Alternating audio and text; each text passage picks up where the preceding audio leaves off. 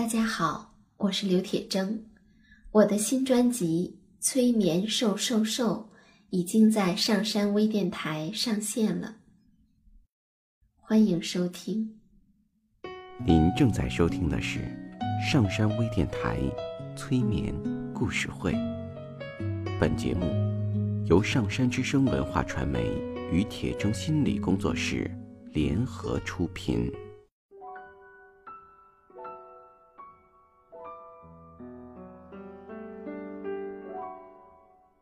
你好，我是铁铮，欢迎你和我一起走进催眠的世界。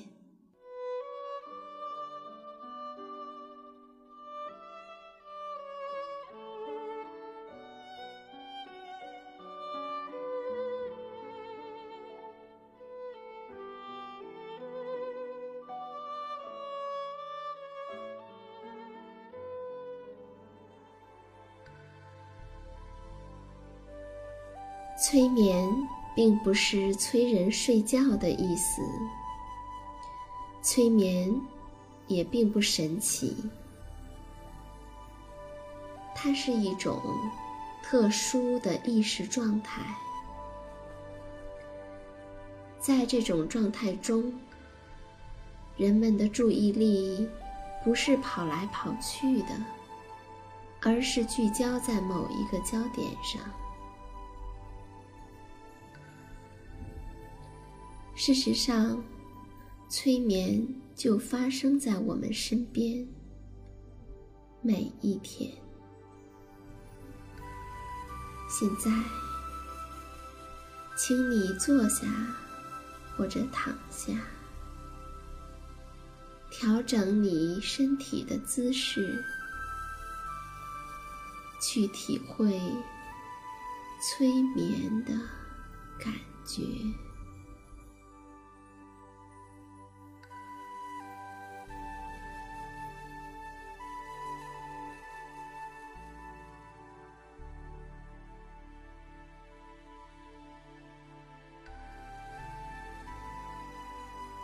当我们听故事的时候，要注意，故事里的后妈其实并不一定是真正的后妈，故事里的巫婆也未必是真正的巫婆，故事里的大象不一定是真正的大象。故事里的小猫，不一定是真正的小猫。故事里的花朵，未必是真正的花朵。故事里的贫穷，不一定是真的贫穷。故事里的富有，也未必是真正的富有。不过，故事里的小孩儿，可能是真正的小孩儿，也可能是看上去不像小孩儿，但其实是小孩儿的小孩儿。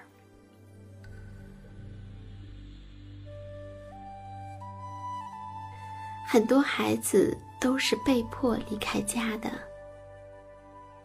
每个人离家之后走向社会，都会经历很多的磨难。那今天故事里的两个小孩儿，更是如此。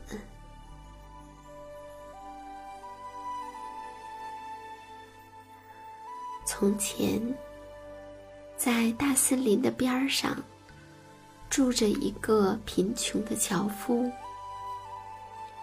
他的妻子死了，留下了两个年幼的孩子。他又娶了一个妻子。两个孩子中，男孩名叫汉塞尔，女儿名叫格莱特。他们的家里很穷，经常是吃了上顿没下顿。这天夜里，愁得辗转难眠的樵夫，躺在床上大伤脑筋。他又是叹气又是呻吟，不停的说：“怎么办呢？拿什么去养我们可怜的孩子呢？”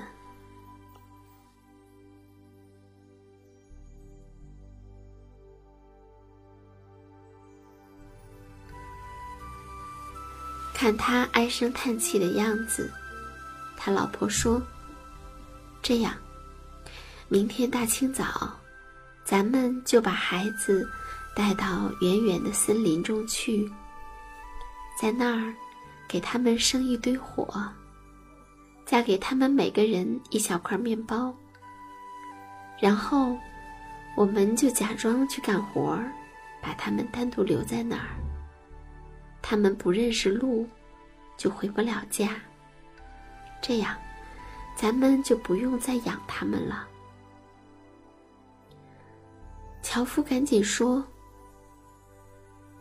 我不能这么做啊！我怎么能把自己的孩子丢在丛林里呢？”他老婆说：“不这样的话。”我们四个人都得饿死。于是，樵夫也就默许了。唉，有一个软弱的又没有主意的父亲，真是小孩子的悲哀呀。而那个时候呢？两个孩子正饿得无法入睡，结果就听见了继母和父亲的对话。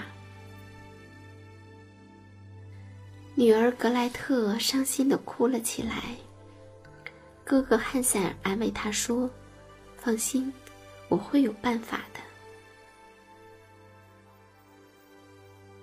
当爸爸很软弱、很无力的时候。家里的男孩子，好像就很早要变得有力呢。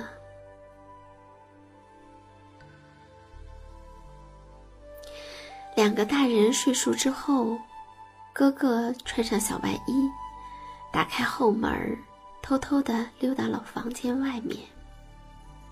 这个时候，月色正明，皎洁的月光。照得房前空地上那些白色的小石子闪闪发光，就像是一块块的银币。汉塞尔蹲下身，在外衣口袋里塞满了这些白色的小石子，然后回到他的小床上睡觉。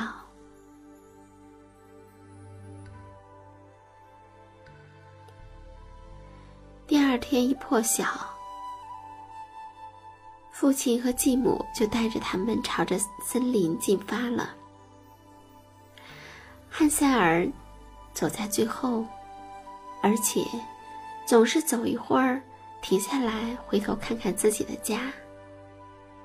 其实，他是悄悄的把那些小白石子从口袋里掏出来，一粒一粒的。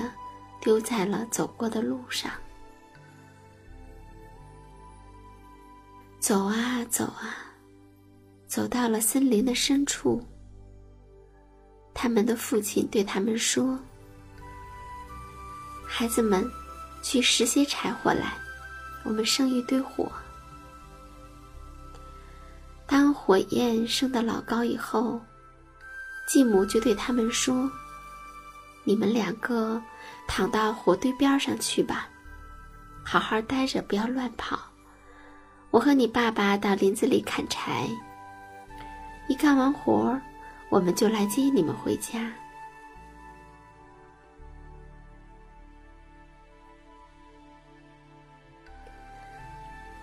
汉塞尔和格莱特坐在火堆旁边，因为他们一直能够听见斧子砍树的“砰”。砰的声音，他们相信父亲就在旁边。但其实，他们听见的并不是斧子发出的声音，而是一根绑在一棵小树上的枯枝，在风的吹动下，撞在树干上发出来的声音。兄妹俩坐了好一会儿，渐渐的，他们就困了。没多久，两个孩子就睡着了。等他们从梦中惊醒的时候，已经到了夜晚。妹妹害怕的哭了起来，说：“这下我们可出不去了。”哥哥安慰她说：“别着急，我们等着月亮升出来。”不一会儿，月亮升了起来。汉塞尔就拉着他妹妹的手，循着那些在月光下像银币一样在地上闪闪发光的白石子指引的路往前走。他们走了差不多整整一夜，在天破晓的时候，回到了家门口，看到了孩子，父亲真是又高兴又难过，因为冷酷的抛弃了两个孩子，他的心中还是很难受的。于是，他们一家人又在一起艰难的生活了。但过了一阵子，又发生了大饥荒。于是，一天夜里，继母和父亲又谈起了要把孩子们扔了的事儿。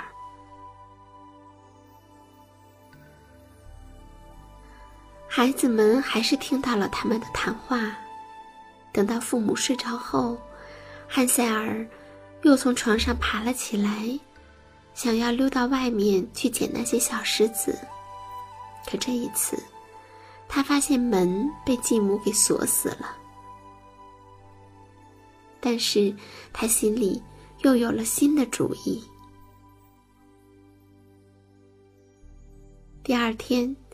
在去森林的路上，汉塞尔把口袋里捏碎了的面包，不停地停下脚步，把碎的面包屑撒在路上。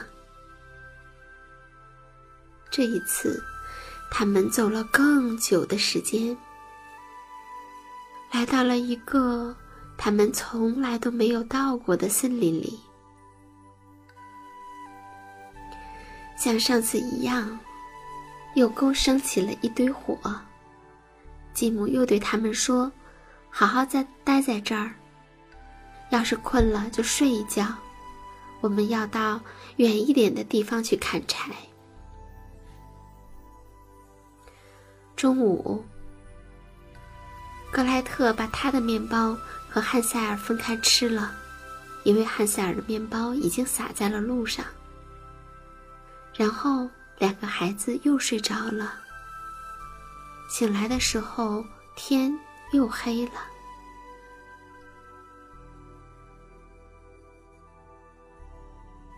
等到月亮升起来，汉塞尔便拉着他的妹妹在地上找他丢下的面包屑。可是，他们却怎么也找不到面包屑。原来。那些面包屑被飞来飞去的鸟儿和地上爬来爬去的昆虫都吃掉了。虽然汉塞尔也有些着急，但他还是安慰妹妹说：“我们一定能够找到路的。”在妹妹面前，哥哥像一个小男子汉。可是，他毕竟也还只是一个孩子。他们没有能够找到路。虽然他们走了一天一夜，可就是出不了森林。他们已经饿得头昏眼花，累得连脚都迈不动了。于是，他们就倒在一棵树下睡着了。醒来的时候，他们看到有一只鸟站在树枝上唱歌，他们便站在那儿听。鸟唱完歌之后，张开了翅膀，飞到他们的面前，好像是在示意让他们跟着它走。反正他们也不知道该往哪儿去，于是就跟着鸟儿往前走，一直走到了一幢小屋的前面。小鸟停在了小屋的房顶上。他俩发现，小屋居然是用香喷喷的香喷喷的面包做的。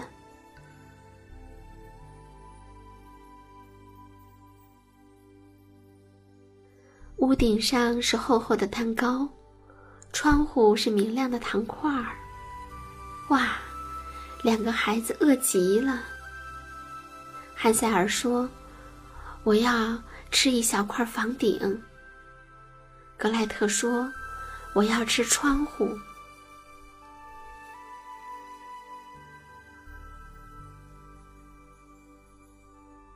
他们在那儿吃的很开心。突然，房子的门打开了，一个老婆婆拄着拐杖，颤颤巍巍的走了出来。两个孩子吓得双腿打颤，拿在手里的食物也掉到了地上。老婆婆晃着她颤颤巍巍的头说：“孩子，是谁带你们到这儿来的呀？走，跟我进屋去，这儿没人会伤害你们。”说着，就拉着兄妹俩的手，把他们领进了他的小屋，给他们准备了一顿丰盛的晚餐。吃完之后，又给孩子们铺了两张白色的小床。孩子们觉得自己仿佛进了天堂，可是他们并不知道，其实。这个老婆婆是一个邪恶的巫婆，她那幢用美食建造的房子，就是为了吸引孩子落入她的圈套的。第二天一早，还不等孩子们醒来，老巫婆就起床了，看着两个小家伙红扑扑、圆滚滚的脸蛋儿。忍不住口水直流，于是他抓起了汉塞尔的小胳膊，把他扛进了一间小马厩，并用栅栏把他锁了起来。然后老巫婆走过去，把妹妹摇醒，冲着她吼道：“起来，快去打水，替你哥哥煮点好吃的。”我要把他养的棒棒白白胖胖的，然后吃掉他。格莱特听了，伤心的大哭起来。可是，他不知道怎样才能救哥哥。每天早晨，老巫婆都要颤颤巍巍的走到小马厩，去喊汉塞尔。把你的手指头伸出来，让我摸摸你长胖了没有。可是，汉塞尔每次都是伸给他一根啃过的小骨头。老眼昏花的巫婆根本就看不清楚，他心里非常的纳闷儿，怎么没有长胖一点儿呢？又过了四个星期，汉塞尔还是很瘦的样子。老巫婆失去了耐心，扬言说：“他不想再等了。”趁着老巫婆离开一会儿，妹妹瞅准了机会，跑到了汉塞尔的身边，告诉哥哥说：“这个老太婆，她要吃掉我们呀，怎么办？”于是汉塞尔和格莱特想办法把马厩的门撬开，但是他们并没有马上就跑。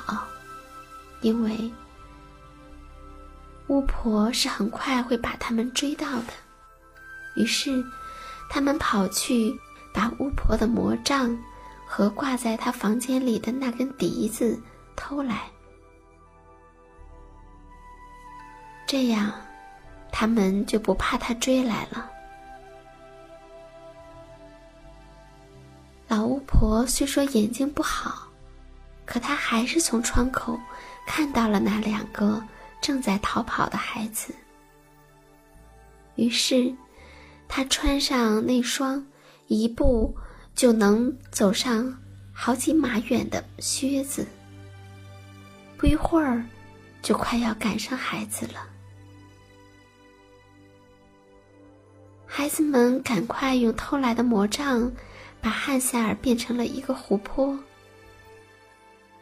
妹妹变成了一只在湖里游来游去的小天鹅。老巫婆来到湖边，往湖里扔了面包屑，想要骗那只小天鹅上当。可是小天鹅就是不过来。等呀等啊，老巫婆没办法，只好。空着手回去了。见到老巫婆走了，他们用魔杖把自己变回了原来的模样，又继续赶路。可是，老巫婆又追了上来。于是，小姑娘把自己变成了山楂树篱笆中的一朵玫瑰。汉塞尔呢？便在这只玫瑰的旁边坐了下来，变成了一位吹笛子的小伙子。老巫婆说：“吹笛子的人，我可以摘下那朵漂亮的玫瑰花吗？”汉塞尔说：“可以。”于是老巫婆快速的走向篱笆，想飞快的摘下它。可这个时候，汉塞尔拿出了他的笛子，吹了起来。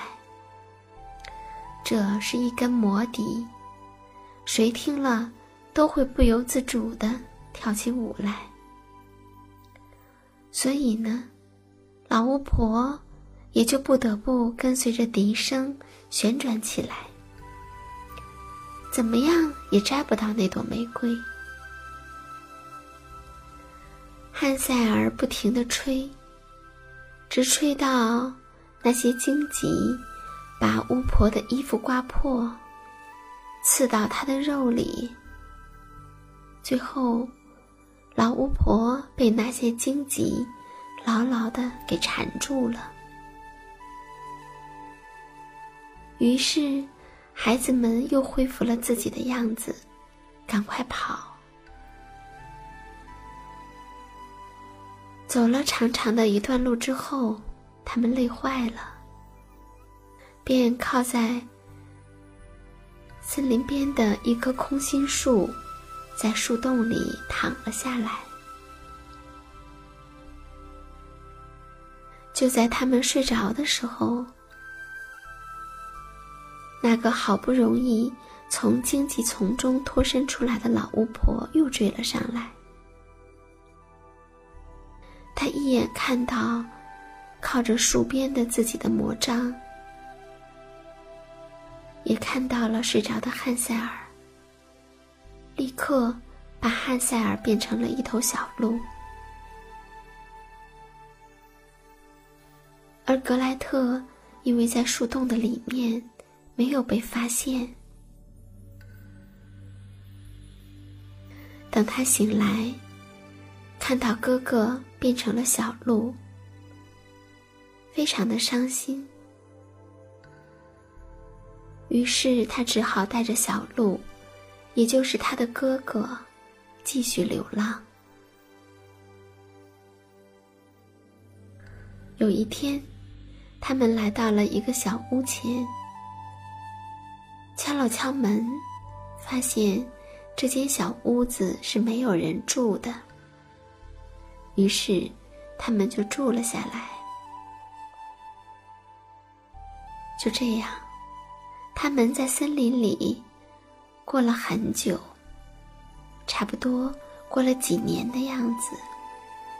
因为格莱特已经长成了一个少女，而小鹿，也就是汉塞尔，如果不是变成小鹿的话，应该也是一个高大英俊的少年了。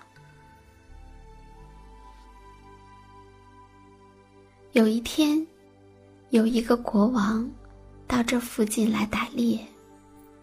当小鹿听到在森林中回荡的号角声、猎狗汪汪的叫声，以及猎人们的大喊声的时候，便忍不住想去看看是怎么回事儿。毕竟，他是一个少年人啊。于是，小鹿就一蹦一跳的跑了出去。当国王和猎人们看到他的时候，便来追赶他。可是，他们怎么也逮不到他。天渐渐黑了下来，小鹿跑回了小屋，敲了敲门，说道：“妹妹，让我进来吧。”他的妹妹打开了门，他跳了进来，美美的睡了一觉。第二天的早上，围猎又开始了。小鹿一听到猎人们的号角声，又跑了出去。国王和他的猎人们见到了这头小鹿，马上又开始了围捕。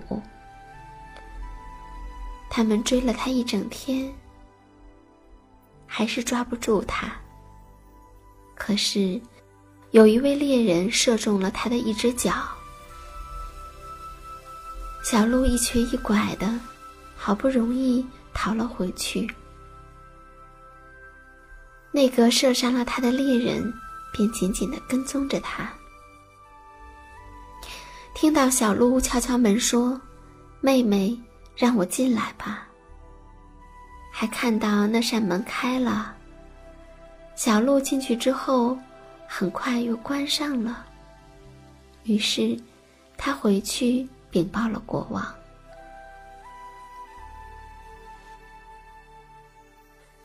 妹妹替小鹿把伤口清洗的干干净净，敷上了一些草药。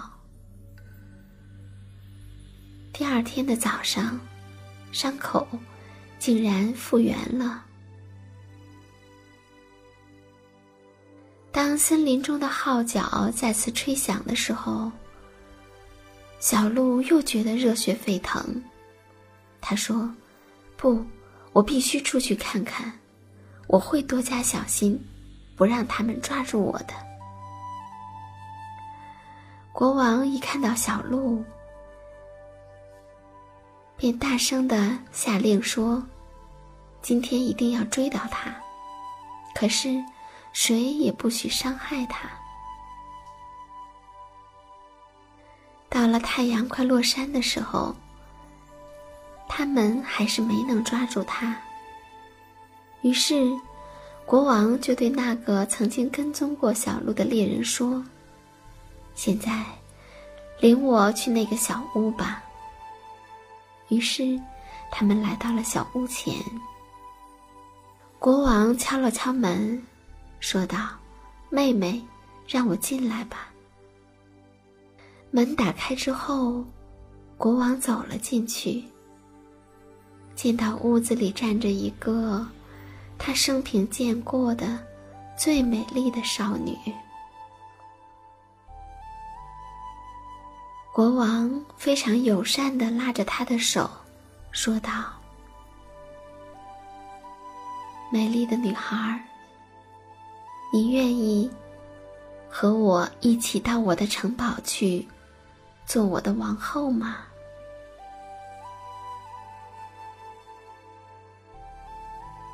格莱特本来很害怕，但是他看到国王友善的眼神，低声说道：“可以的，但是。”我必须要带着我的小鹿，因为他是我的哥哥，被巫婆变成了小鹿。国王于是派人去把巫婆找来，给了他很多的礼物，命令他恢复了小鹿的人形。就这样。兄妹二人经历了千难万险，最后，他们终于过上了幸福的生活。